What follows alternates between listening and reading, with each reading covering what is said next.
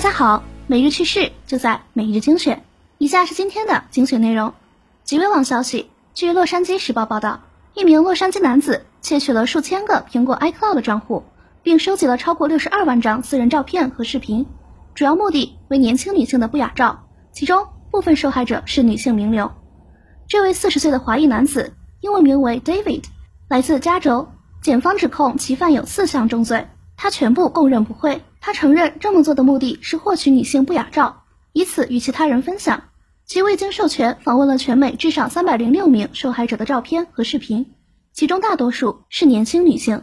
根据法庭记录，该男子在邮件中冒充苹果客户支持的员工，欺骗那种毫无戒心的受害者，向他提供他们的 Apple ID 和密码。好家伙！FBI 都没办成的事，让这位普通中年男性干成了。略施小计就能从没有戒心的女性那里套出账户密码，这招曲线救国，让人瞠目结舌。不过，这也从另一个方面证实了苹果 iCloud 的可靠性。通过所谓的黑客手段破解得到账户内数据的可能性几乎为零。只要用户本身守口如瓶，那么属于自己的隐私就能稳如泰山。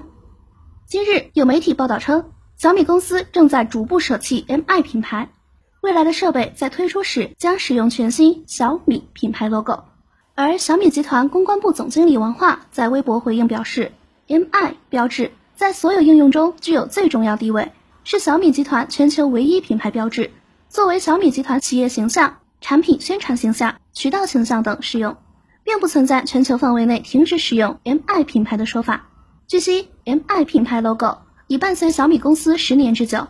成立初期一度被外界认为是 Mobile Internet，即小米是致力于移动互联网的科技公司。后来也有解读为 Mission Impossible 的缩写，即完成不可能的任务。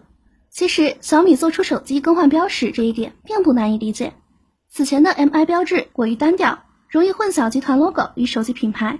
采用小米标识，能够与已有的 Redmi 统一，也能更好的接轨国际市场。扫除国外对于小米手机的认知障碍。以上就是今天的全部内容了，感谢大家的收听，我们下期再见。